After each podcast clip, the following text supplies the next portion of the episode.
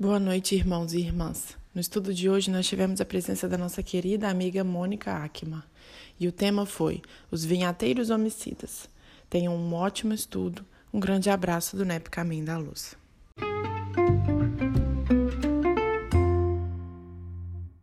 Uma vez agradecidos, é prazer a ter por nos deixar, Senhor, com o coração em paz, tranquilo, diante de Jesus de tudo que acontece hoje nessa nossa casa máter. Nós te pedimos, Senhor, que nós possamos ser contribuintes da paz, da harmonia, da tranquilidade. Que possamos, Senhor, pintar os nossos pensamentos com a cor da paz. nesse instante, Jesus, com esse intuito, com esse pensamento, nós nos unimos para te agradecer, mas também para te pedir que esteja conosco ampare os nossos propósitos, ampare o nosso pequeno grupo de estudos, para que possamos alcançar nesta noite o, no, o nosso objetivo de entender que nós aprendemos com Jesus neste ensinamento. Abençoe nosso companheiro Álvaro, que se encontra adoentado e que com tanta boa vontade está conosco sempre e que agora ele esteja também amparado pelos nossos amigos espirituais e por ti. Muito obrigada, que assim seja. Vamos lá. Ô, ô, ô, Mone, ô Mônica, não, ô, Bruna, você coloca aí a primeira telinha, porque acho que vai ser mais fácil ser. Tá, peraí. É só... Muito tempo. Muito tempo que a gente tem preparado um estudo é, sobre o NEP. Então, mesmo que tenha poucas pessoas hoje, a gente vai falar um pouquinho do NEP e, e depois a gente, é, a gente então faz de novo como um, um complemento maior que nós estamos preparando dele. A gente sente que o NEP cresceu muito, né? Cresceu muito em número de, em número de pessoas e também de conteúdo. A gente tem trazido, assim, é, tem, tem, tem muitas contribuições para nós, o nosso NEP. Então a gente quer explicar, colocar direitinho qual que é a proposta desse estudo Núcleo de Estudos e Pesquisa do Evangelho. Então, esse NEP, o NEP, ele tem como proposta o estudo minucioso, minucioso do, do Evangelho.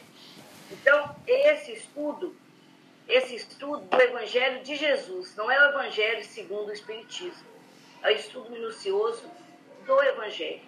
Então, é lógico que aí nós vamos colocar a luz da doutrina espírita, porque a doutrina descortina para nós muitas coisas, revela muitas coisas que não estão lá, mas que a gente não, não desdenha das outras, dos, dos métodos, das outras fontes que também trazem para a gente muitas informações.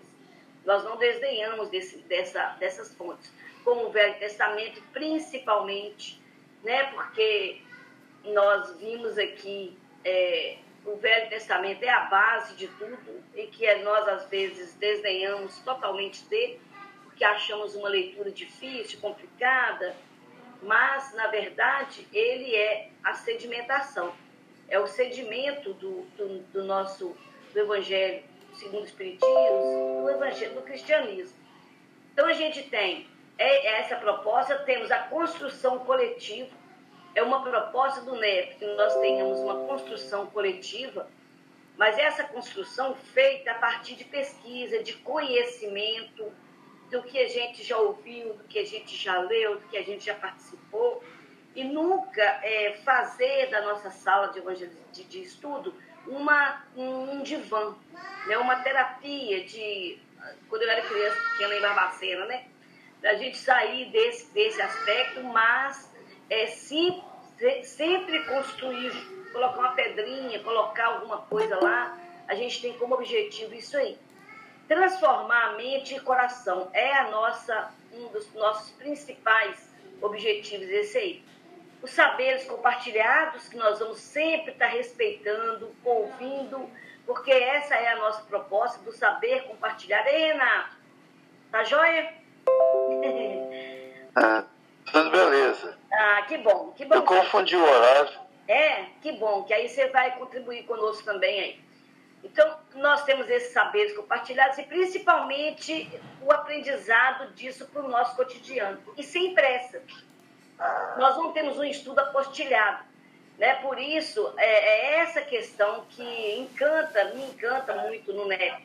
Né? Não, é, não é uma questão apostilada, nós, nós não temos pressa de acabar o estudo. Se deu hoje, bem, se não deu, tudo bem. Vamos lá, coloca a outra para mim, ô, ô, Bruna, fazendo favor. Rapidinho. Pera aí. Pera aí que eu tô botando. Esperando. O que o André tá falando aqui comigo. Aí. Peraí, esqueci de mandar um link para a pessoa aqui. É, vamos lá, então. Aí, nós temos o contexto. O que, que a gente vai ver? O método que a gente é usado, que nós usamos, né, para poder fazer o um estudo. Esse método aqui. Nós vamos lá no contexto. O texto do contexto sobre o Evangelho, qual que está lá? Sobre o evangelista, porque diz muito a característica do evangelista, diz muito para nós para nós entendermos o que ele quis dizer, o ângulo que ele quis colocar, porque nós temos, às vezes, as mesmas passagens trazidas por, pelos quatro evangelistas, e cada um deles, como nós já fizemos estudo de cada um, a gente sabe já a característica dele, o que, que um vê mais do que o outro, qual que é o enfoque maior de um e de outro. É, e o momento da narrativa, que para nós é muito, muito importante. Né? O texto no contexto. Porque, como diz o, o, o, o Simão Pedro, sempre gosta de lembrar, né? Se a gente não vê o texto no contexto, vira pretexto. Então, nós precisamos é, ver o texto no contexto para entender melhor a nossa, a nossa história. Aí nós temos lá no texto, a gente vai ver a história, a, a cultura, a geografia, tudo que está ali acontecendo, a gente vai conseguir ver. Fazer as correlações o Velho Testamento, que nós dissemos que é a base, que é a sedimentação do, do, do cristianismo, nós precisamos dar mais uma atenção. O diálogo interreligioso é uma, uma questão muito importante para nós, tem trazido muito, muito benefício para a nossa compreensão do estudo, muito benefício. A fundamentação doutrinária né, espírita que a gente tem, e aí a gente vê é, o que é, o que Jesus ensinou para nós hoje, o que nós precisamos mudar em nós e como aplicar isso na nossa vida. Então, esses são os métodos, é o contexto nosso. Né? E hoje, então, nós vamos estudar, pode, pode soltar, tá, Mônica? É, é Mônica, não, Bruna. Pode, pode, pode, nós vamos, hoje o nosso tema, ele será sobre é, os vinhateiros homicidas, ou, em outras traduções, trazidos para nós sobre é, os, os, lavradores maus. Então, nós vamos fazer um estudo, a Mônica vai, vai conduzir para nós e nós vamos participando, tá? E aí vamos, vamos dando as nossas contribuições à medida do, do possível. Eu só quis trazer esse preâmbulo aí para a gente entender e contribuir cada vez melhor com a, com a organização do estudo, né? Pode ir lá, Mônica, fica à vontade. Então, boa noite a todos, né? Meu nome é Mônica, sou lá do JEC, né? É, faço parte lá do JEC, né? Sou a vice-presidente de lá, mas eu sou apaixonada com o estudo da Bíblia, estudo do Evangelho, da doutrina espírita, e a tia Conceição me pediu hoje, né, para conduzir, ser a facilitadora do estudo de hoje devido a esse problema com o Álvaro, né?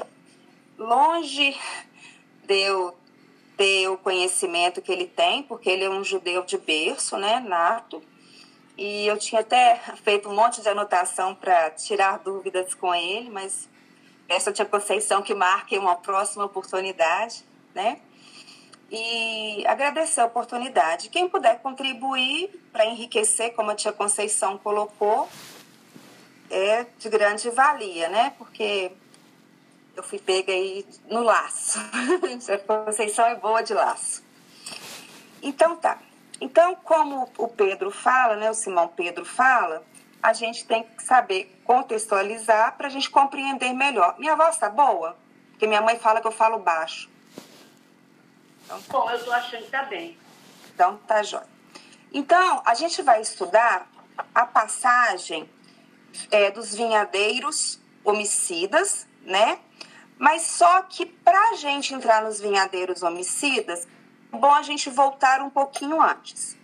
O capítulo 20 de Mateus, ele vai trazer a entrada triunfal, né, de Jesus, a entrada dele em Jerusalém, tá?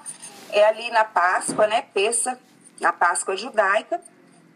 E ele está entrando e ali vai se cumprir algumas profecias, como a questão do, do jumentinho que vai pegar, né? É, o homem com o cântaro de água, esse tipo de coisa. Só que quando ele entra, ele entra triunfante, né? Ali. E ele entra e ele vai, ele chega até ir ao templo. Quando ele chega no templo, ele, ele vê que a casa do pai dele virou uma casa de mercado, né? De vendas e tal. Ele observa e vai embora. Ele observa e vai embora. Ele vai para a casa de Lázaro, o amigo dele, né, lá na Betânia, Lázaro, Marta e Maria, dorme lá.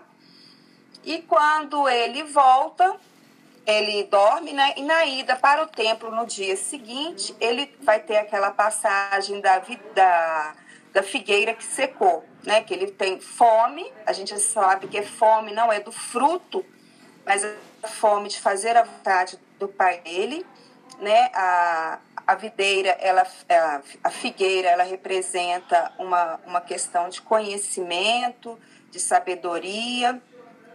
E ele, e a, quando não tem folha mais, é, ele vê uma árvore frondosa, né? A folha só aparece depois que o fruto, o fruto tinha aparecido, então ele, né? Então ele vai mostrar, então vai fazer uma, uma parábola, uma, um paralelo entre o que, que ele vai colher daquela, daquela árvore que aparentava estar pronta para fruto mesmo fora de época. E aí ele entra no templo e é quando ele faz aquele teatro, tá? É, é, o judeu ele ensina muito é, pelo marchal. O que, é marchal? São parábolas, são teatros, é uma forma de ensinar. Não precisa, você ensina com coisas, é, como é que eu vou dizer, simbólicas. E eles entendiam, né? Igual quando naquele livro Paulo Estevão, tem um homem que pega o cinto de Paulo, amarra, ele faz um teatro e, e, e Paulo já entende que ele vai apanhar, que ele vai ser que quando ele chegasse em Jerusalém ele ia fazer ia sofrer um martírio e tal, né? Então isso chama marchal, tá? Então o que Jesus faz ali no templo, derrubando os vendilhões do templo, derrubando aquilo tudo, é um marchal, é um teatro, é um ensinamento por teatro. Aí muita gente fala assim, ah, ele fez com raiva? Não, porque se ele tivesse feito com raiva, na primeira entrada que ele que ele entrou em Jerusalém, assim da entrada triunfante dele, que ele adentrou o templo, ele podia ter destruído aquilo tudo. Não, ele foi para casa de Lázaro, ficou lá, meditou, orou, pensou como é que ele ia ensinar e tal, aquilo é um teatro. E ele saindo dali, ele saindo dali, agora a gente vai entrar no nosso contexto. Aí a, a figueira seca, tal, né? Ele faz essa autoridade. Aí os fariseus, os saduceus, que eram os dirigentes, os saduceus é que, que dirigia o templo, os fariseus e os escriba, escribas perguntam para ele com que autoridade ele fazia essas coisas. Ele entrava no templo e fazia isso. Aí, Jesus, um mestre da retórica, ele pergunta, porque o judeu conversa muito assim. É uma, uma pergunta, faz outra pergunta e, e vai chegando.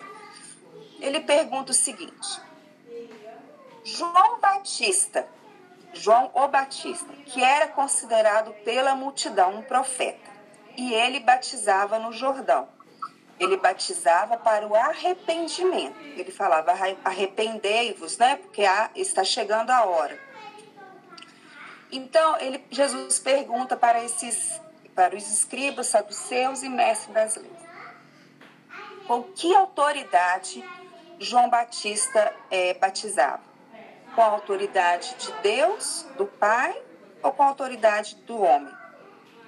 Aí, se eles respondessem que era de Deus, então Jesus fez as coisas com a autoridade de Deus. Se eles respondessem com a autoridade dos homens, a multidão poderia ir contra eles. Então eles pegam e falam: Não sabemos. Então Jesus responde para eles: Se vocês não sabem, então eu também não vou responder para vocês. Tá? Aí Jesus começa a contar as parábolas. Então ele vai contar a parábola dos dois filhos na vinha, que é o filho que obedece e o filho que não obedece, e vai contar a parábola dos vinhadeiros homicidas. Então agora eu vou ler a parábola. Vocês fazem assim, tia? Vocês leem a parábola? Fique à vontade, você que sabe. Se quiser ler, tá? tá eu acho que momento, Tá, até o momento deu para entender o que eu li, o que eu expliquei? Para mim ficou claro. Sim. Então tá bom. Então Jesus começa a contar parábolas, lembrando que toda vez que há uma que, ele, que há uma, um, um conto de parábola, né, um marchal, a gente tem que lembrar que eles sempre vão lembrar dos escritos do Antigo Testamento. Não existia Novo Testamento. Era o Antigo Testamento. Eles viviam, né, a Torá, né? Vamos fazer um paralelo aí. Quem quiser anotar para depois lembrar, fica mais fácil, porque é mais para frente. Moisés, Moisés recebeu no Monte Sinai é, a Torá, que é a Torá escrita, tá? E a Torá oral, que não podia ser escrita, tá? A Torá oral, ela, ela, ela, ela tinha, por exemplo, não se pode é, não se pode. Se, é, ela, ela, fala, ela esmiuçava, esmiuçava a Torá escrita.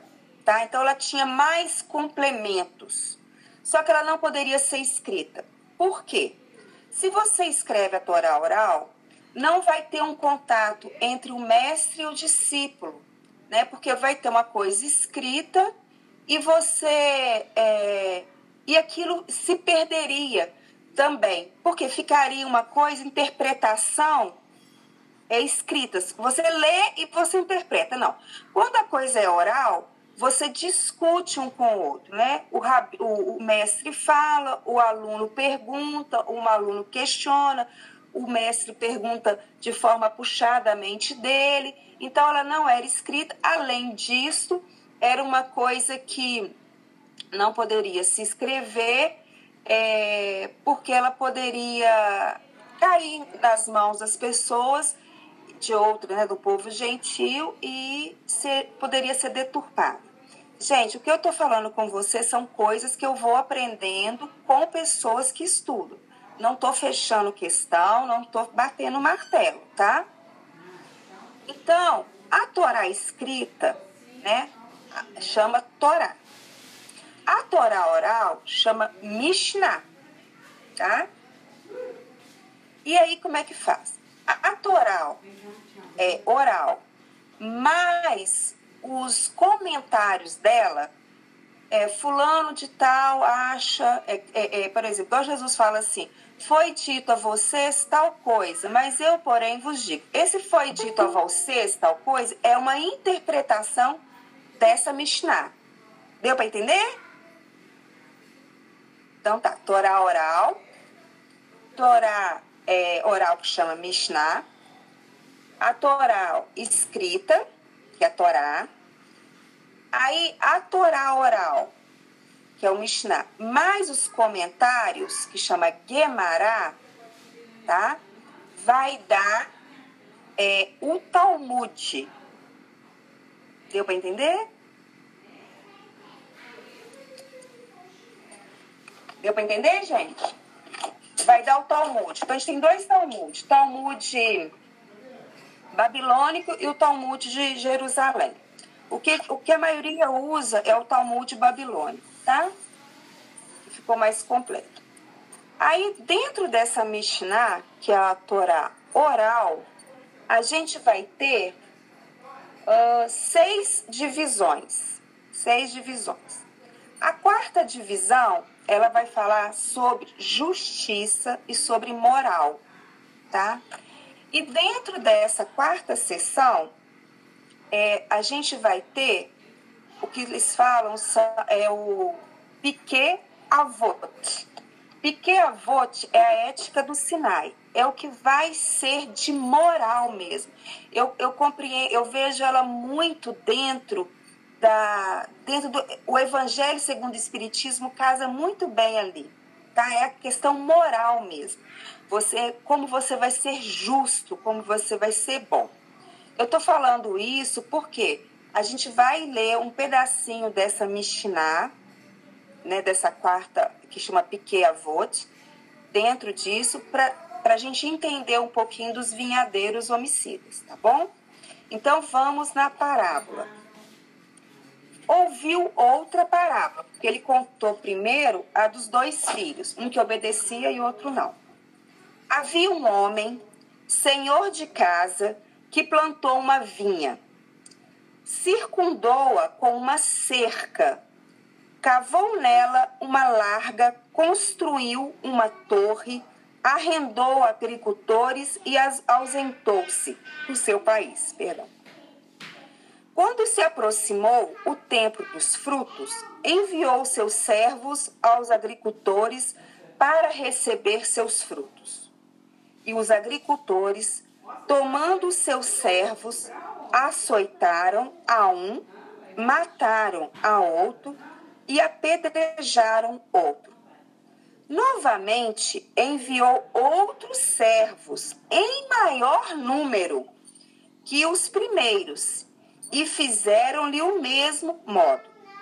E por último, enviou-lhe seus filhos, seu filho, dizendo: Respeitarão meu fi a meu filho para os agricultores, respeitarão meu filho.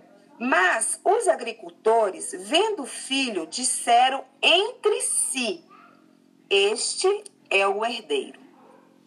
Vamos matá-lo e apoderemos-nos da sua herança. E tomando-o, lançaram-no fora da vinha e o mataram.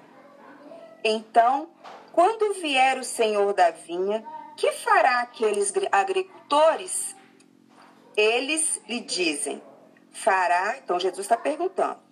E a multidão responde: fará perecer horrivelmente os malvados e arrendará a vinha a outros agricultores, que lhe entregarão os frutos a seu tempo. Jesus lhes disse: Nunca leste nas Escrituras a pedra que os construtores rejeitaram, essa se tornou a cabeça de ângulo. Proveio do Senhor e é maravilhosa aos nossos olhos. Por isso vos digo que o reino de Deus vos será tirado e será dado a uma nação que produza seus frutos. Quem cair sobre essa pedra ficará despedaçado, sobre quem ela cair, o esmagará.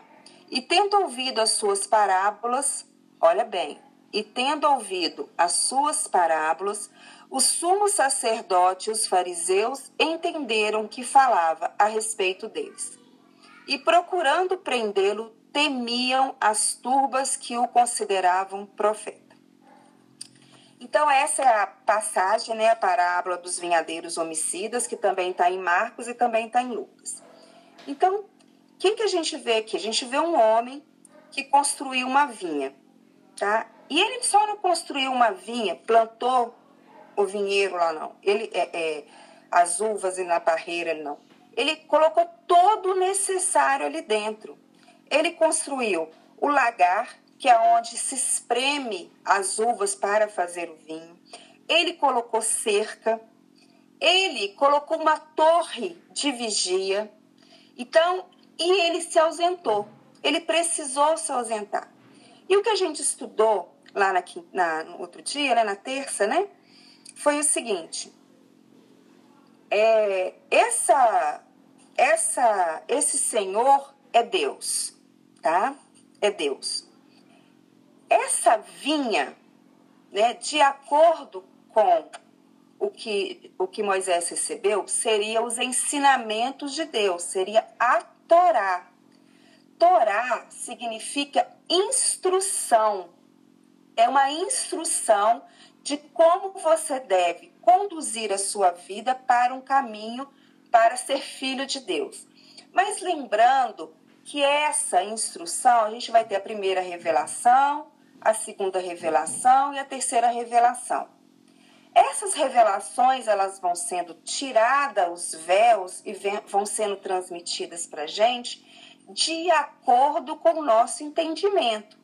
Então, os primeiros que receberam as revelações, eles ainda eram homens muito abrutecidos, né? Moisés veio trazer a lei de justiça, como você sabe, como você vai se comportar, ser justo com o irmão, como você vai ser justo com outra pessoa. Os escravos tinham normas, por exemplo, no Shabat, nem o escravo trabalha, nem o burro, nem o animal trabalha, né? Tem todo um descanso. Então, existem as normas. Por exemplo, se você constrói uma casa na laje, você tem que construir um parapeito, porque se alguém cair dali, você já sabe que se alguém cair, se alguém ficar ali, pode cair e machucar. Então, pela norma da justiça, você tinha que construir um parapeito para você evitar o mal. Isso tudo era ensinado. Então, quando a gente fala primeira revelação, segunda, segunda revelação e terceira, é de acordo com que, porque nós, nós é, Deus é que se mostra para a gente, não é a gente que enxerga Deus. A gente vai vê-lo à medida que ele vai tirando os véus e vai se mostrando para gente. Então, ele constrói e se ausenta. É como se fosse você arranja um emprego você vai trabalhar numa empresa e você vai subindo. O seu patrão, ele não fica ali do seu lado vendo o seu serviço. Ele não fica. Né? Ele te dá uma obrigação, você tem que cumprir aquilo. E como é que vai saber, depois é que vai saber que está tendo, se você está cumprindo direito? Se você está fazendo as suas metas, se vai ter reunião para saber como é que está sendo aquele gerenciamento, se você está dentro das normas, né? Vai ter aquelas perguntas e respostas de satisfação do cliente. Então, é dessa maneira que vai ser avaliado o serviço do empregado em relação ao patrão. Então, Deus dá-nos a oportunidade, né? ele se ausenta para que nós possamos trabalhar e tentar é, exercer a sua instrução, se a gente está sabendo ou não. Desculpa. Então, Deus é o dono da vinha. A vinha que está ali, ela é a Torá, né? Os ensinamentos, a instrução. Alguns lugares trazem que ela é Israel, tá? Ele circunda com uma cerca, uma cerca de proteção. Ele faz um lagar e coloca uma torre. Eu até comentei com o pessoal que essa torre é ele constrói a torre. A torre que você vai, essa torre seria o quê? O seu crescimento espiritual à medida das suas reencarnações. Então você vai vai ampliando a sua visão à medida que você vai reencarnando e galgando coisas, você vai conseguindo ter uma amplitude de horizonte maior diferentemente da Torre de Babel, que o homem quis construir a força, alcançar a Deus e ser maior do que ele, não precisando dele. Né? E isso não ocorre. A torre que nós vamos subir é a torre que ele construiu. Alguma pergunta, algum questionamento? Ô, Mônica, foi aí que nós ficamos com a com aquela, com aquela pulguinha atrás da orelha sobre, sobre ter sido Israel, né? Sobre o, a, a vinha ser Israel.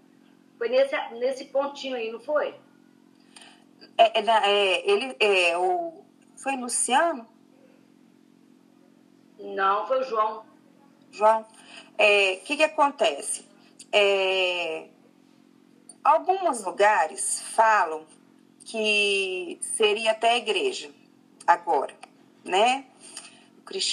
A igreja. Então, o que, que acontece? De qualquer forma, eu, Mônica, eu acredito que são os ensinamentos de Deus, os ensinamentos que o Cristo trouxe, porque eles são imutáveis, tá? Então, colocou ali no centro, o seria até como no paraíso, né, no Éden. No centro está a árvore do conhecimento do bem e do mal, a árvore do conhecimento e do bem e do mal. Por quê? É uma, é, é, é uma, é uma, uma árvore que você somente na sua evolução mesmo, no ápice ali, né, como Cristo, você entenderia a vontade de Deus. Porque se você vai é, alimentar da árvore usando o seu conhecimento, você vai proteger os seus e vai condenar os que você não gosta. Aqui Israel, é, ele não falou Israel, não, ele falou outra palavra. Foi Israel, não foi isso, mas não. Ele falou o povo judeu. É. Então, o povo de Israel, ou o povo então, judeu, foi isso que ele falou. É, que ele não concordava que era o povo de Israel, foi isso? Foi isso. Acho que foi isso que ele colocou. Não, é, não concordava, foi isso mesmo. Que ele não concordava, é. né? que era o povo de Israel, ele, ele achava que era. Vocês estão entendendo, gente, a nossa dúvida? É, qual foi a dúvida que a gente teve aqui, que foi apresentada? Renato, depois até se você quiser falar ou dar a sua, a sua, o, seu, o seu parecer em relação a isso, nós tivemos essa dúvida, sabe? Oi, Simar. Oi, Simar. Ele, ele falou. Ele... Que... Ah, pode falar que ele, ele falou. Falou que a vinha né, do Egito, é, que ele, ele tinha achado ou entendido que era o povo judeu, o povo de Israel. Aí a dúvida ficou aí que você acabou nos mostrando que, que realmente é, é, lá do, pela história que havia eram os ensinamentos, né, as instruções. Isso, ele tirou isso lá do. Ele tirou isso lá do. A, a Gênesis. Foi. O pai da vinha de Deus. A Gênese de Kardec, ele isso, tirou isso, isso lá. Isso. O pai da. É, tô com ela aqui, ó. O pai da vinha é Deus. Conceição. A... Oi. Eu, eu acho que. Eu, eu achei. Acho que essa, essa questão não pode ser restrita, porque o ensinamento veio só para o povo de Israel, não, né? Tem que ser para o mundo inteiro. Olha o que, né? ele então, falou. Não é isso? Não é, Mônica? Ele eu falou acho... o seguinte, que ele não concordava, isso, ele falou o seguinte, que ele não concordava com Kardec, ele levantou essa questão, porque Kardec fala que é a lei, e ele achava que era o povo de Israel. Aí eu paguei e falei com ele que eu não concordava, eu concordava com Kardec, e vou explicar por que, que eu concordava com Kardec. Porque ele, aqui Kardec fala o seguinte, ó, o pai de família é Deus, a vinha que ele plantou é a lei, a lei é a Torá, tá?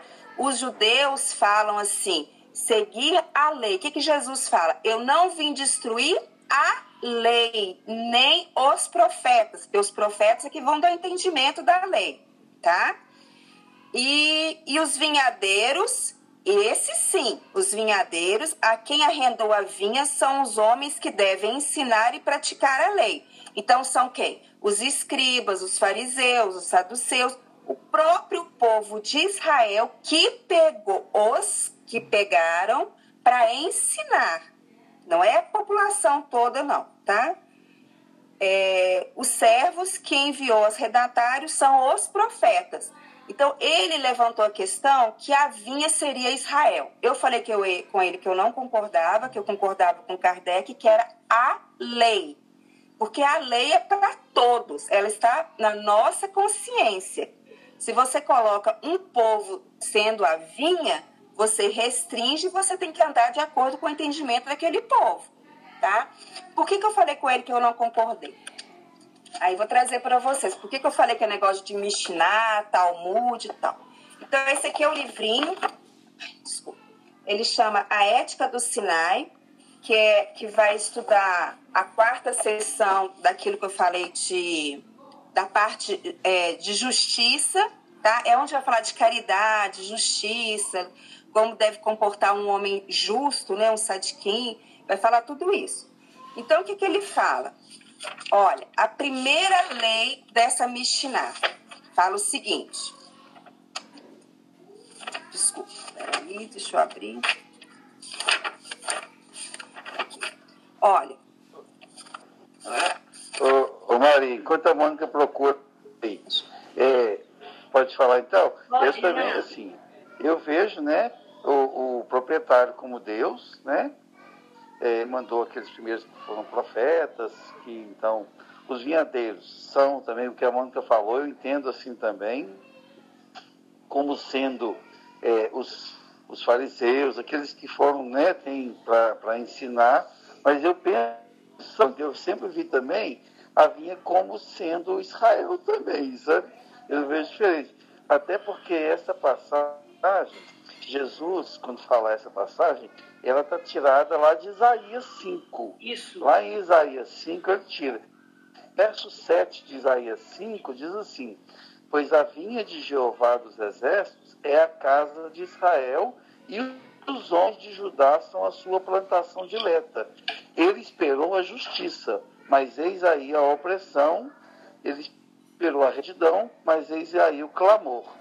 Então, por isso que assim a gente entende mais como sendo como eu estava falando ali, fariseus e tudo, estava falando do povo de Israel. Eu entendo sim, do povo de Israel, que eles tinham a obrigação de curar, tinham a obrigação de fazer, dar os frutos, mas não. E quando vem, então, como se fossem os betas, que vieram, então, tipo, colher, né? Aí eles maltrataram e mataram. E aí, depois, não ah, satisfeito com isso, né? O, o dono da vinha, e representada por Deus, manda o seu próprio filho, Jesus, e eles matam Jesus. Aí, né, então eu entendo mais assim, porque eu, eu volto lá em Isaías 5. E quando eu volto em Isaías 5, fala que. Então, para mim, estava explicando como ele estava falando para os fariseus, para os saduceus, eles entendiam muito bem assim, ah, então eu, eu não estou cuidando do meu povo, eu não estou, né? Eu penso assim.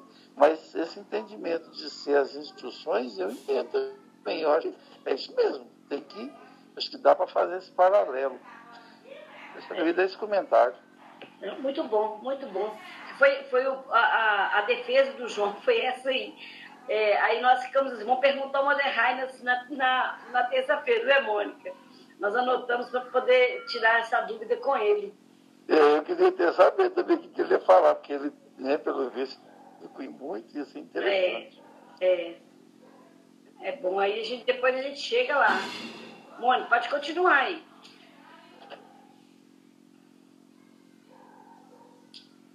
Então vamos lá. Aí o que, que acontece? Na Mishnah, no Mishnah 1, né, da, do Piquiavot, ele fala o seguinte: Moisés recebeu a Torá do Sinai, não é no Sinai, é do Sinai, que é onde Deus se manifestou.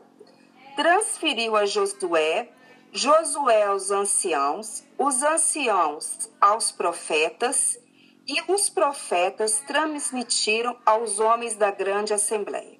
Os homens da grande assembleia, no final vai ser, é o finalzinho, é Esdra e Neemias, é o que edifica o segundo tempo, tá? Estes, Esdras e Neemias, falaram o seguinte: estes proclamaram três coisas: sede ponderados no julgamento, formai muitos discípulos e construir uma e constrói uma cerca protegendo a Torá. Então, a Torá, se ele está protegendo, olha bem, a cerca, ele fala aqui, constrói uma cerca protegendo a Torá. Essa era a questão que eu ia perguntar. E ele fala também, for, é, sede ponderados no julgamento. E esses sede ponderados no julgamento também casa muito com é, Deus enviando, né, o Senhor da vinha, enviando os seus os seus profetas, envia, mata, assassina, pedreja, manda de novo em maior número. Por quê? Sede ponderados no seu julgamento, olha que interessante. Olha aqui. Deus podia mandar destruir tudo, não precisa matar ninguém, não, destruir, tinha o um poder para isso. Mas ele não fez. Porque quando você vai fazer um julgamento, eles falam o seguinte: olha, eles, os membros da grande assembleia, proclamaram três coisas, né? Sede ponderados, uma decisão judicial, especialmente aquela que envolve a lei religiosa. Não deve ser dada sem reflexão ou modo afoito. Julgamentos baseados em considerações inadequadas geralmente causam revogações daquela mesma corte e opiniões conflitantes de outros, o que, por sua vez, conduz uma perda de respeito pelos tribunais e uma degradação de sua autoridade. Se você deseja proferir uma sentença que seja justa e definitiva, seja cauteloso e ponderado. Não subas ao altar do Todo-Poderoso dando passos precipitados saltos afoitos ou pulos. Os decretos e julgamentos devem ser postos diante do povo lenta e ponderadamente. Então você não deve julgar quando você fazer um por isso que Deus, Jesus não é, violentou nossas mentes. Ele foi dando as coisas devagar, de forma com que a gente sabia, conseguia absorver. Paulo fala: quando eram crianças, vocês bebiam leite. Agora que vocês são maiores, vocês vão beber comida mais pesada, né? Muitos de nós, ao formular opiniões, se precipitam em alcançar conclusões, sem levar em conta considerações fundamentais e depois com mais ponderação. Lamentam ter agido assim. Siga devagar em assuntos pertinentes à lei para que a sua vergonha não seja revelada e seu julgamento não seja exposto ao ridículo. Então, o que, que acontece? Deus não julgou aqueles homens de cara, ele vai ensinando a gente como devemos comportar.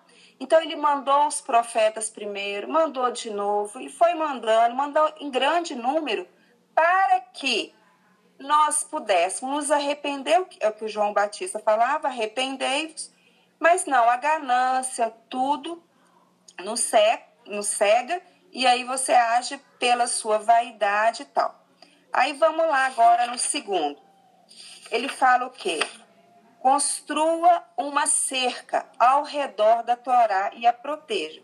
Por isso que eu, de acordo com os estudos da, da Torá mesmo, né, eu acredito que ele colocou ali no meio a lei, os ensinamentos, né? Aí o. Oh meu Deus. O. Cadê a Bíblia que eu estava com ela? O Renato trouxe pra gente Isaías. É um, né, Renato? Isaías 5. Aí Isso. começa do 1, mas é o verso uhum. 7 é que vai falar. Tá, eu vou ler aqui então pra gente para acrescentar, tá? O cântico da vinha. Lembrando que Isaías era um profeta, tá? O cântico da vinha. Cantarei ao meu amado o cântico do meu amigo para sua vinha. Meu amado tinha uma vinha numa encosta fértil. Ele cavou-a, removeu as pedras e plantou nela uma vinha de uvas vermelhas. No meio dela, construiu uma torre e cavou uma larga. Com isso, Esperava que ela produzisse uvas boas, mas só produziu uvas azedas. E estudando isso, eu tinha falado com a tia Conceição que as uvas azedas, geralmente, com a tia Conceição não, né, com o grupo que estava lá, são uvas que entraram fungos, né? E essas uvas que entram fungos, elas dão uma doença que se você se alimentar delas, elas até te matam. Elas são tóxicas. Então, o vinho que era para sair daquela videira, daquela, daquela plantação, era, era, tinha que ser um vinho saboroso, de uvas deliciosas, mas pelo que está mostrando aqui, era uma vinha que iria produzir frutos amargos. Por que, que ficou assim? Porque o homem se deturpou junto aos ensinamentos. Era o que Jesus chamava a atenção para os fariseus. Falavam, né?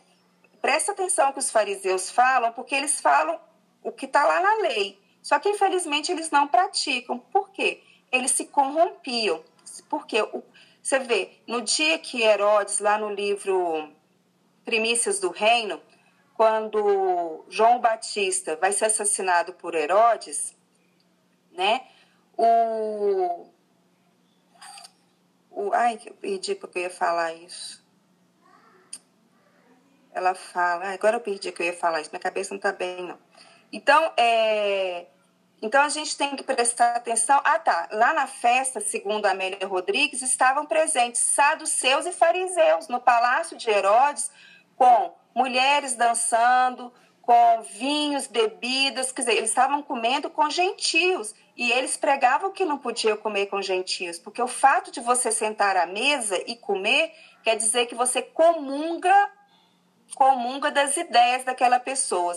Eles condenavam Jesus por sentar com prostitutas, com publicanos, mas foram lá no palácio de Herodes, né, e no, no palácio onde, onde João Batista estava preso, e comiam. Estavam lá, comendo, bebendo, vendo aquilo tudo, com Salomé, com tudo. Então, né? Então esses vinhos, essas uvas que vão dar frutos azedos, são frutos que se deterioraram, são frutos que desenvolveu fungos, quer dizer, não foram frutos que teve vigília, cuidado, né? Aí vamos continuar. Agora, moradores de Jerusalém e homens de Judá, sede juízes entre mim e minha vinha. Moradores de Jerusalém e homens de Judá. Gente, deixa eu chamar minha filha, a cachorra tá chorando. Ai, ai, que cuidar o cachorrinho aqui.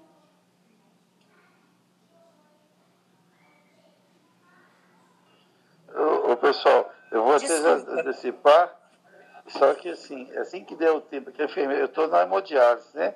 E ela vai mexendo em mim aqui daqui uns 10 minutos, aí eu tenho que até sair, porque eles mexem aqui em mim tudo aqui nas agulhas e tudo, tá?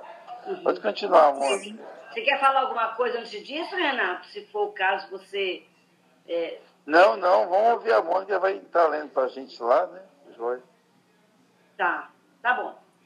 Ô, Renato, eu não discordo de você, não, tá? Eu só abri um, um parêntese, porque aquele negócio, a, tem, eu não vou fechar martelo, não, nada disso. São questões assim que eh, são interpretações e não seria, melhor que seria aqui para nos ensinar seria o Álvaro, né? E depois a tia, a tia pode tirar as dúvidas com ele, tá, tia? Vou chamar ele na quinta-feira. Você está me devendo. Vem cá, eu chamo o Renato também. ok. Então vamos lá. Agora, moradores de Jerusalém e homens de Judá. Então, moradores de Jerusalém e homens de Judá são o povo de Israel, né? Sede juízes entre mim e minha vinha. Então, entre eu, né, que seria Deus, aqui na verdade seria é, entre Deus e minha vinha, né? Que me restará ainda fazer a minha vinha que não tenha feito. Lembra? Ele, ele botou um lagar, botou cerca, limpou, botou torre, né? Porque quando esperava que ela desse uvas boas, deu apenas uvas azedas. Agora vos farei saber o que farei da minha vinha. Arrancarei a cerca para que sirva de pasto derrubarei o muro para que seja pisada, reduzi-la-ei a matagal. Não, ser mais, não será mais podada nem cavada, espinheiros e ervas daninhas nela crescerão. Quanto às nuvens, ordenar-lhe-ei que não derramem a sua chuva sobre ela. Pois bem, a vinha de Iaeve dos exércitos é a casa de Israel e os homens de Judá são sua plantação preciosa. deles esperava o direito, mas o que produziram foi a transgressão esperava a transgressão, esperava a justiça, mas o que pareceu foram gritos de desespero. Tá? Aí está dentro do que o Renato falou. Então, tá. tudo bem, Renato? Tá joia. Então, aí no final, casa, né, com o que o Renato trouxe pra gente, né?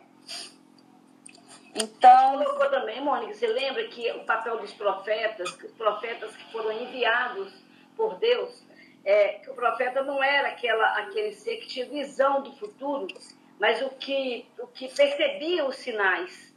Então, os profetas que vieram amando de Jesus para poder fazer essa colheita, para ajudar, para ser o preposto, né, vamos dizer assim, o preposto do, do Cristo, ele não via aquele futuro certo como a gente pensava do profeta, mas ele entendia, ele entendia, ele percebia os sinais que estavam vindo pelo mundo, né? E assim vieram muitos, né? Muitos profetas percebendo tudo que a gente tinha feito de errado, de certo, até que Jesus, né? Até que ele falou, bom, vou mandar só agora meu filho mesmo, pra, só falta ele para poder ver se consegue, se povo uma balançada, né? Mas esperava-se do profeta aquele que via tudo certinho, na bola de cristal, que enxergava lá, mas nunca foi esse, né?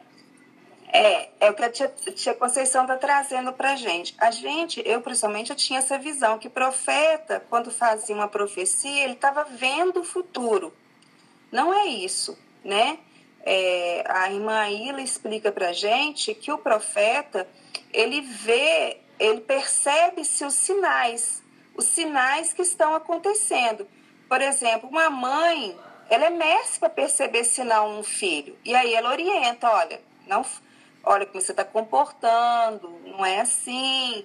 Se você continuar assim, pode acontecer, pode acontecer isso. Mas não quer dizer que ela está vendo o futuro. Ela está percebendo os sinais de uma experiência que ela já tem, né? Então, aí, e na maioria das vezes, ela acerta. Para que não aconteça o que ela está falando, o que, que tem que acontecer? O filho tem que mudar a sua trajetória, o seu comportamento. E é o que os profetas faziam. Os profetas, eles chamavam a atenção para que, principalmente, os reis, que era o representante maior, né, da, que tinha que exercer a Torá na sua plenitude, eles não o faziam. E a população, a maioria dela, seguia o que o rei fazia. Então, o profeta vinha e chamava a atenção do rei e chamava a atenção da população. E o, o, profeta, ele não queria saber se o cara era rei, se não era. Ele falava aquilo que Deus inspirava para ele. E ele pegava e falava mesmo, mesmo que isso poderia causar a morte dele. Como a maioria morreu, com exceção de Elias, que, segundo as escrituras, né, ele ascendeu aos céus. Eu não sei de outro, né? É, inclusive, temos lá o, o Jonathan, que foi morto a pedrada no, no, no altar né, do templo. Yohanan. Yohanan. Então, Agora eu acho interessante a gente ler, Renata, eu vou ler agora, é o Promegômero, do livro dos Espíritos, que fala o seguinte: Porás, porás no cabeçário do livro a cepa que te desenhamos. Isso o Espírito Verdade está falando para Kardec. Porque é o emblema do trabalho do Criador. Aí que se acham reunidos todos os princípios materiais que melhor podem representar o corpo, o espírito. O corpo é a cepa, o espírito, o licor, o vinho. A alma ou espírito ligado à matéria é o bago. O homem que tensencia o espírito pelo trabalho. Então, quer dizer, é a torre. Você vai subindo na torre para você sublimar, ficar mais fluido. E tu sabes que só mediante o trabalho do corpo o espírito adquire conhecimento. Então eu achei interessante trazer isso, porque isso está lá no nosso livro, né? O livro dos Espíritos, primeiro livro que Kardec codificou para a gente, e traz esses ensinamentos. É... Mônica, quando fala assim que Cristo, que é, Jesus criou a Deus criou a vinha e se afastou, ele, não, ele nos deu autonomia para que nós pudéssemos agir nos deu o livre-arbítrio para que nós pudéssemos utilizá-lo da maneira como queríamos, mas que em momento algum ele nos deixou órfãos. Sempre veio, vieram, né? A cada era, a cada época vieram os profetas para poder orientar e mostrar, iluminar os nossos passos. Então ele afastou em respeito, vamos dizer assim, a nossa liberdade ao livre-arbítrio que ele nos deu, mas é, de tempos em tempos, fazendo uma avaliação, né? chegando para nós, o nosso chefe imediato, para poder fazer uma avaliação de como nós estamos é, agindo aí nesse nosso, nessa nossa caminhada. E eu achei assim, muito bacana a gente lembrar dessa autonomia que nós temos, desse livre-arbítrio que nos é dado, mas que a gente está sempre intuído, inspirado, sempre encontra é, alguém, a gente não está órfão por qualquer, por mais que seja, nós estejamos vivendo qualquer momento difícil na vida pessoal, na vida coletiva, nós não podemos nunca achar que nós estamos órfãos, que Deus nos deixou órfãos. Né? E esses profetas, eles estão aí né? a, to, a todo momento, pode ser igual falado para nós, um mendigo que passa na rua, uma, um filho pequeno, uma, uma, uma, um ancião, né? eles estão aí para nos para nos mostrar caminhos, às vezes, e que a gente entenda nas entrelinhas, né?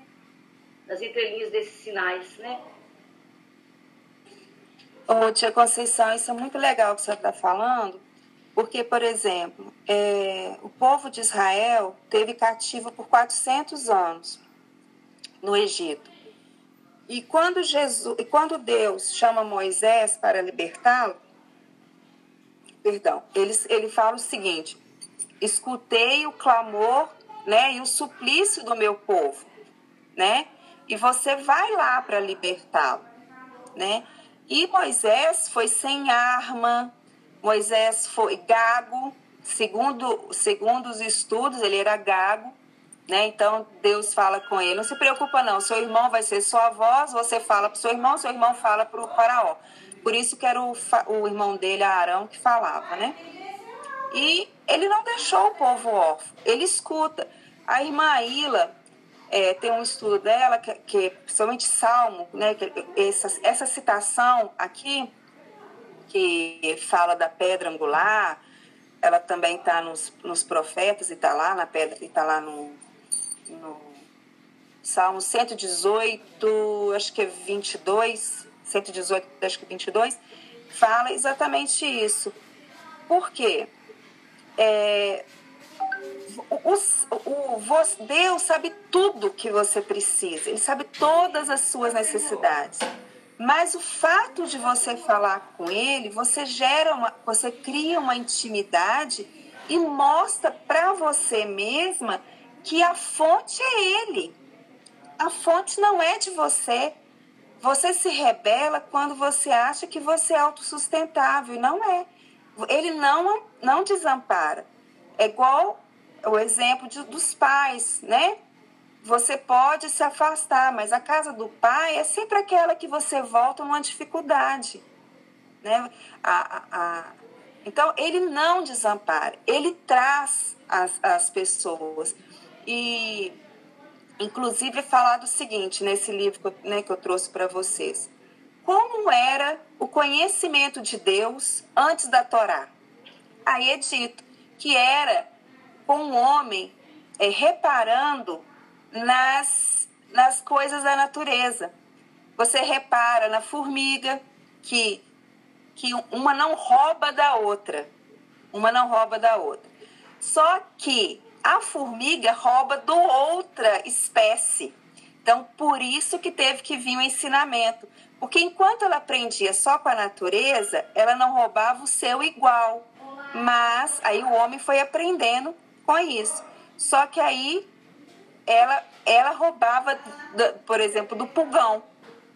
Então roubava do, da outra espécie. Então o que, que vem falar? Vem falar que a Torá, os ensinos, a lei. Quando eu falo Torá, gente, é a lei. A lei que está escrita na nossa consciência, tá?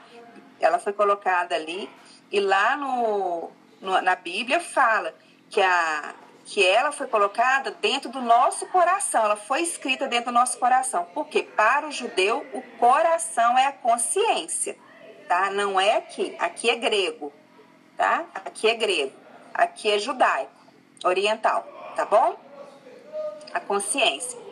Então, nós não ficamos órfãos a momento algum, de jeito nenhum. A gente tem que aprender a ver os sinais também de Deus manifestando na nossa vida, tá? É um irmão que estende a mão. Deus não atua na matéria. Isso está lá no livro dos Espíritos. Ele não atua na matéria. Né? Nós é que atuamos na matéria para ajudar o nosso irmão. Deus se utiliza de nós. Amparar, desamparados nunca ficaremos, né? Alguma coisa? E o Simar participou com a gente? Nós vamos continuar aí um pouco para não acabamos não, né? A, a, a parábola não, né, Mônica? Para a gente chegar. Não, não. É. Aí ele vai falar Oh, pode falar, Renato. É, não, é isso que eu falei, que eu tinha falado. Eu estou agora, que estão trabalhando em cima de mim aqui. aí eu tenho que sair, eu tenho que tomar umas posições aqui. Mas assim, é isso mesmo, eu concordo com o que você está falando, viu, Mônica? Mas é, continue a discussão, está excelente. A gente conversa mais com a, com a Conceição. Tá? Não tá tem mais, gente. Eu vou ter que sair mesmo. Tá, Boa noite. com Deus. Boa noite, fique com Deus. Obrigada, tá, Renato?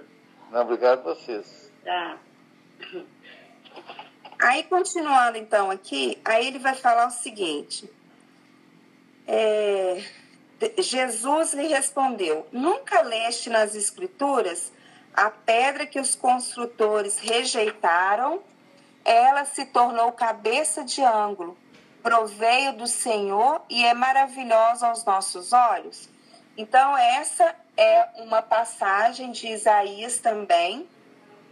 Uh, deixa eu ver se está minhas anotações. Alguém tem essa anotação aí? Não, de Isaías aqui no 5. Não, estou com a Gênesis. Eu acho que é Isaías 18. Aqui, ó. Ah, porque eu tinha. Música. Mônica, por gentileza. Pode falar. Pode falar. É, sobre o, a Torá, ele, ele fala sobre o, a constituição da terra, não é? A Torá é constituída por cinco livros. O ah, tá. Gênesis, que vai falar sobre a Constituição, Êxodo, Levítico, Número e Deuteronômio. Taná vai ser esses cinco livros mais os livros dos profetas e os livros históricos, né?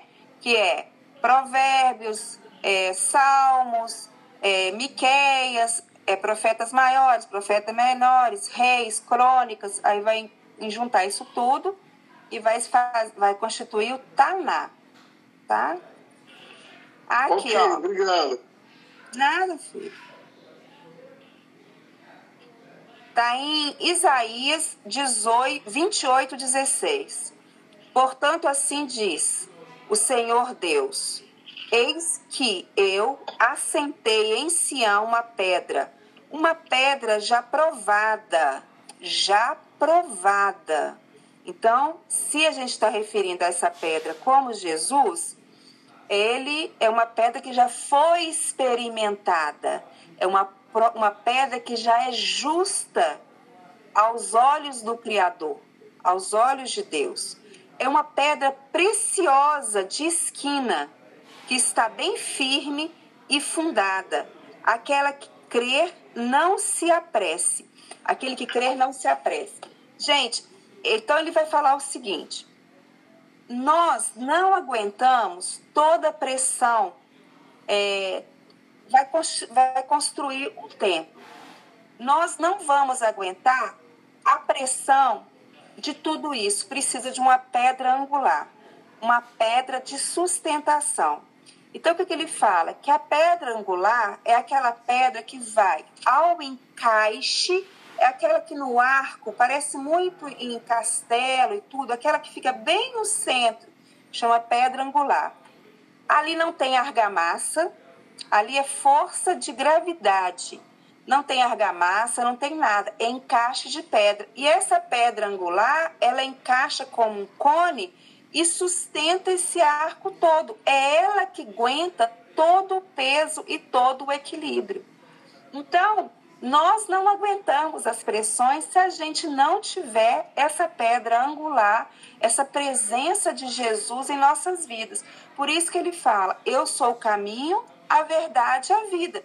Sem a mim, sem esse caminho, vocês não vão conseguir chegar ao Pai. Porque o caminho que ele já traçou, ele é uma pedra experimentada. Ele é uma pedra que já foi, é, já teve a justeza, é uma pedra justa. O que quer ser justo? Você tem os ensinamentos do, de Deus, todos os ensinamentos de Deus, e você se adapta com uma tampinha de pet, justamente. É justa, ela se ajusta perfeitamente. Então, ser justo é você estar tá ali na justeza, é você fazer parte daquele encaixe perfeito ali, tá? Então, isso está em Isaías 28, 16. E essa pedra angular, Jesus vai falar o quê? Que esses escribas, fariseus e saduceus, eles, é, eles perceberam que quando Jesus fala isso, vamos lembrar, eles tinham o Antigo Testamento, o Primeiro Testamento. Então, quando Jesus fala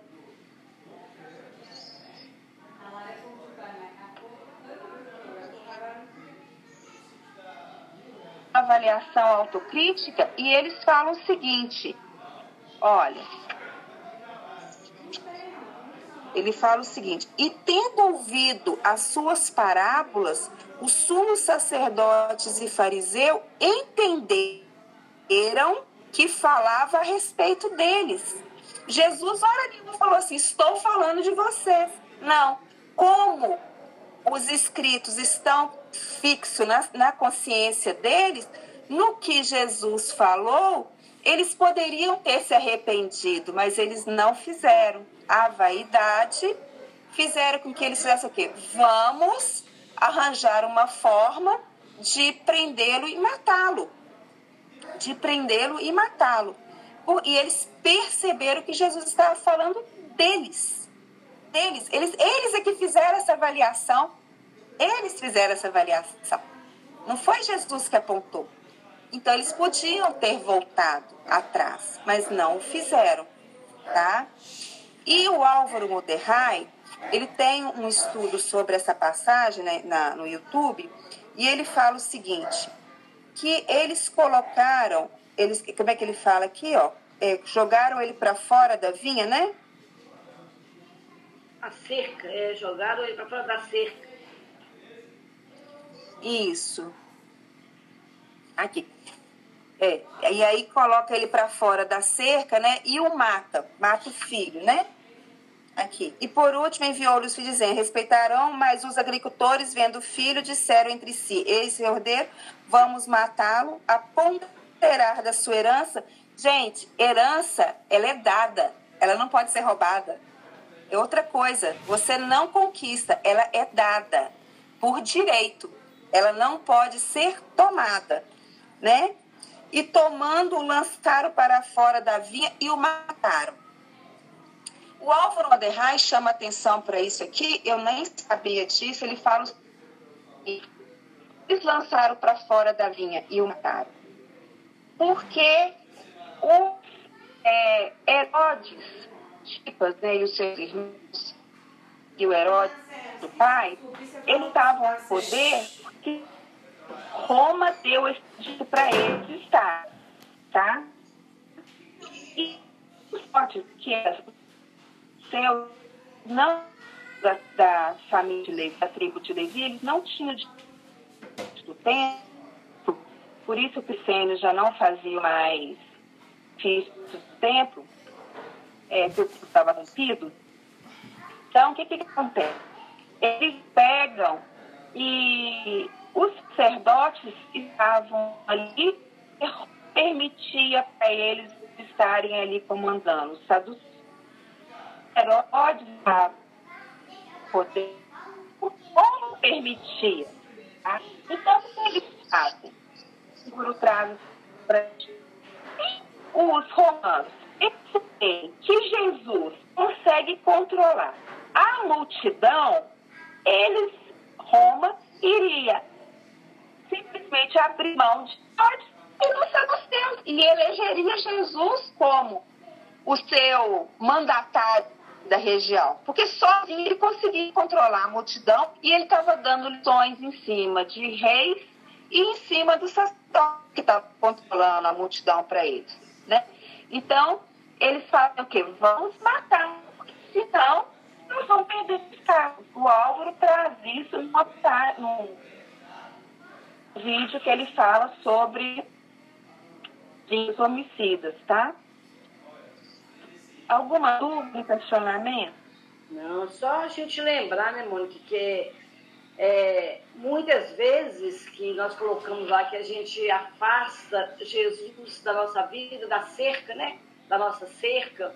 E dentro daquele propósito do que, que eu estou aprendendo hoje com o Cristo, é isso aí. Né? Quando eles colocaram assim, vou mandar o meu filho, porque ele tem um anel, a gente pensa primeiro em herdar alguma coisa, né? Já que, já que ele é o filho de Deus, vamos herdar o que ele trouxe então. E o, a, o, o, herdar, o herdar é você ter, de, ter o direito, né? Não é, não é você receber, não é você roubar, é você herdar, ter direito àquilo lá. Então não adianta você ter, ter andando, andando com alguém que tem um anel com a intenção de depois você pegar aquilo para você, porque não é seu não é seu. Em algum momento sai da sua, da sua possibilidade, da sua posse. Não é isso? Porque herança é herança, não é, não é de. Não se toma herança de ninguém, né? Não se toma. E, ô tia Conceição, e era assim, ó. O pai, né, igual na parábola do, do filho pródigo, na verdade, a parábola do pai misericordioso, né, o nome dela, o filho, você tem, geralmente, geralmente o mais velho vai ser o seu herdeiro. Por que ele vai ser o seu herdeiro? Porque ele está mais tempo acompanhando você na lida. Ele sabe, ele vai aprendendo com você, com o pai, com a lida diária. Como que, como que eu vou, meu, meu pai comportava em tal situação? Como que meu pai fazia em tal situação? Então ele tem mais experiência para é, nas vicissitudes das situações, ele conseguir superar aquelas dificuldades. Né? É por isso que o mais velho geralmente herdava, ele tinha mais tempo de caminhada ao lado do seu pai. Né? Então, ele tinha mais experiência. Isso é difícil para a gente entender, porque nós, os, é, ocidentais, a gente não dá muito valor aos mais velhos que tem por experiência a, a, a vivência ali da vida diária, do cotidiano, por mais que o mundo mude, tem coisas, principalmente as coisas morais, elas não mudam. As morais, baseadas na, na, nos ensinamentos do Cristo, ela não muda, né? Então a gente sabe que uma, eu e minha filha somos muito parecidas e tem muita coisa que ela vai fazer, eu falo, olha, não vai dar certo, porque eu vejo ela em mim. Né? Eu, eu me vejo nas atitudes dela na idade. E tem coisa que ela faz que eu penso assim, nossa, se eu tivesse feito isso que ela faz, eu não tinha passado por tal coisa, porque eu, é espelho, né? Então, abandonada a gente não fica, a gente não pode achar que a fonte é nossa, a fonte é do, de Deus, só é só ele que, que nos alimenta. E é isso que eu ia falar e me perdi. nós temos que chegar e falar: Deus, eu preciso disso, disso, disso, eu estou passando por isso, isso, isso. Porque isso vai fazer com que renove a conexão nossa com o Criador. Porque a dele com, com a gente não se quebra. Mas a nossa, para a gente entender que Ele é a fonte, que Ele é que nos sustenta, e Ele mandou o seu filho como pedra angular, né? Essa sim vai ser uma coisa de trabalho de humildade nossa, de, de nós mostrarmos que eu, a fonte é Ele, deixa eu ir na fonte para pegar. Jesus fala: se você beber da minha fonte, você não terá mais sede, né? Você vai matar essa sede, você vai viver na plenitude, você vai seguir o exemplo do seu irmão mais velho que, que viveu ali do lado do pai, que sabe o que o pai quer, né? tem um vinde a mim, né, Mônica? É vinde a mim. Então, nós temos, nós, o movimento tem que ser nosso. Isso, não é venha, pra, venha até mim, não. É, vi, é. Jesus fala, vinde a mim, vocês é que tem. É o que aconteceu com o cego Bartimeu. Né? Ele começou a gritar, gritar, gritar, né? E, e ele falou, ele, fez o exercício, né? O paralítico, quando desce no telhado, ele faz os amigos dele levar ele lá e descer né? O movimento é nosso para ele. Isso aí. Encerramos?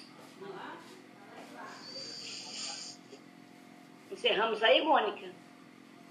Ô tia da Conceição, se alguém tiver alguma coisa que queira falar, completar, né, é, pode ficar à vontade. Só, só deixa eu só falar uma coisa. Quando há uma quando você, igual por exemplo, ele fala que o senhor da vinha construiu tal, tal e arrendou, quando tem um arrendamento, tem um contrato, tá? Esse, é escrito um contrato em que as partes vão falar o que vai ser ofertado, o que, que ele vai oferecer. Então, há um contrato e há testemunhas que assinam esse contrato também. Então, ali fala o seguinte, que um senhor da vinha, ele arrendou. Se houve um arrendamento, houve um contrato. E a quebra de contrato, ela vem, não é de Deus para nós, é de nós para Deus. Tanto é que ele tenta várias vezes, eles, ele manda profetas, manda de novo e manda de novo. Por fim, ele manda o filho dele, que ele vai falar assim: não, o filho me representa. Ele vai, eles vão atender meu filho. Então, única coisa que eu não sei, que eu queria perguntar para o Álvaro, é quem são essas testemunhas naquela época. Porque hoje as testemunhas são a nuvem que nos cerca, né? Tem um livro que fala, né, que tem uma nuvem de espíritos, qual que é? Que são testemunha das nossas ações. Eu não lembro qual que é o livro que fala sobre isso. Então, as testemunhas hoje são espirituais, né? Mas naquela época ali no contrato eu não saberia dizer quem foi essas testemunhas. Essa pergunta, por dos espíritos, né, é, influenciar, influencia esses espíritos na sua vida? Mais do que pensar, são eles que vos dirigem. Aí nesse, na, no complemento que falam. Tem de testemunhas, isso. Mas Paulo também fala que há uma nuvem de testemunhas que nos acompanha. Paulo isso, isso. Quem falou? Eu verso. Ah, eu verso. E tiro. Ô, gente, eu acho o seguinte. Essa parábola é muito interessante, é muito, muito ensinamento, né? muita coisa. É, é o tipo de parábola que nós deveríamos fazer no, no, no ensinamento neto mesmo, no miudinho. Porque eu acho que nós temos muito que aprender com ela, Mônica, e com você também. Essa questão né, da, é, é, do Antigo Testamento, é, do cumprimento da lei. Nossa, muito interessante, muito obrigada mesmo. Mas eu acho que nós deveríamos retornar, viu, tia? É uma opinião.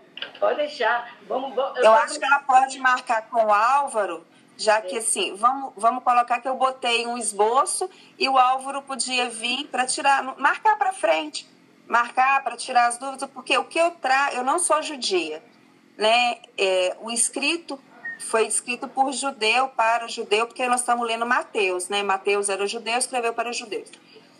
E assim, tirar o espírito da letra com tanta profundidade, só um conhecedor mesmo. E muita coisa que eu trouxe aqui foi coisa que ele mesmo ensina, tá?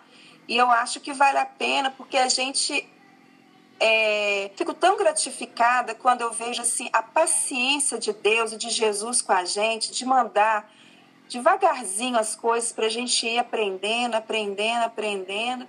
E a gente ainda né, tropeça nessa pedra aí, né, nessa pedra de tropeço aí, né, nos ensinamentos do Cristo, a gente não consegue. E vale a pena mesmo esmiuçar, porque assim a tia me pegou de surpresa, que tá cheio de livros espalhados. Eu sei que eu não consegui, eu tive que programar e tudo. Foi excelente. Foi assim, uma apanhada aqui, uma apanhada ali. E. Mas e eu, é, concordo, isso. eu concordo, viu, Mônica, com a Ilcimar, que foi uma conversa assim, muito rica. Dá para explorar muita coisa aí, foi muito, muito bacana. É porque a gente, a gente, a gente conversou muito na quinta-feira, teve divergência de ponto de vista, e isso só enriquece só enriquece, né? Quando a gente tem esse diálogo e não é, não é um diálogo mesmo, é, é muito bacana e só enriquece, só dá para a gente mais condição de estudar melhor, né? E também a participação do Renato um ponto de vista né, de uma outra religião é outra coisa que também é muito bacana, né? É uma coisa assim, eu fico muito feliz com, com essas possibilidades. E a gente está com a agenda pronta até no fim do ano, mas eu vou, eu vou ver o que, que a gente pode mexer para trazer o Álvaro, sabe? Para ver se ele. Onde que ele pode, onde que ele pode voltar com a gente para poder é, enxertar mais, né? Porque ficou muito bem colocado para nós. Eu, talvez, eu... talvez, eu, talvez, amor, o que o Álvaro vai trazer é, conhecimento mais técnico ou mais histórico, né? mais, mais cultural, história é. mesmo. É. Porque a conversa ficou num nível muito, muito bacana. É, ficou muito bom, muito bom. Nós só agradecer, porque eu passei. Hoje a gente chega de viagem, assim, né? E aí nós passamos um apertinho durante o dia. todo mundo está viajando, todo mundo está. Nossa, vamos ver o que, que nós vamos fazer. Nós estudamos então vamos lá então, né, gente? Mônica, uma gratidão, tá? Muito obrigada, muito obrigada mesmo. Aí, semana que vem, gente, nós vamos dar aquela pausa para estudar um romance, que vai ser o Há Dois Mil Anos, né? Porque nós, nós, nós estudamos assim, Mônica, Paulo de Tarso, intercalando os estudos, assim, da, da e os romances de Emmanuel. Então, nós já vimos Renúncia, vimos Ave Cristo com Saulo. Então, é o Saulo César, é que. Sabe quem é Saulo? Sabe o que eu tô falando? Saulo não. O Saulo é o coordenador daqueles livros Evangelho por Emmanuel. Aquela série. Sei, sei, sei. É ele. Então, ele vem falar para nós semana que vem sobre a. Sobre dois, há dois mil anos. É um estudo, ele faz um estudo fantástico. A gente viu renúncia. Já assisti É, né, Leda? É muito bacana. Então, semana que vem ele está falando para nós sobre, sobre o há dois mil anos. Tá? Vai contar para a gente aquela história toda lá numa forma que só ele consegue, né? Bom demais da conta. Então, muito obrigada, tá, gente, por, por vocês terem aí participado. Eu sei que hoje era, era esse dia da gente estar tá quietinho, mas é quietinho mesmo que a gente vai estudando, né? E lembrar. Sobre estudo. É, da nossa campanha do, do projeto. Bom, né, Lê? do nosso projeto Amor em Ação, que a gente deixou para trazer semana que vem, porque nós tivemos pouca contribuição essa semana. E é leite, tá? A contribuição que eles estão precisando é leite. Então a gente precisa muito aí da, da colaboração de todos, para quarta-feira que vem a gente entregar para eles, tá bom? Muito obrigada, então. Jesus abençoe todo mundo. Vamos só agradecer mais uma vez para encerrar nossa reunião. Agradecemos, Jesus, por estes ensinamentos Agradecemos por, estes, por estas horas, pela tua companhia, pela companhia dos amigos espirituais que incansavelmente nos traz até esse lugar, esse momento, que nós possamos, Jesus, não esmorecer diante das dificuldades que surgirem e abençoe-nos a todos, a fim de que possamos ser instrumento seu nessa nossa jornada. Muito obrigada, Senhor, por estes ensinamentos maravilhosos nos legado há tanto tempo. Que nós possamos, então, na nossa consciência, despertar para a sua prática. Que assim seja.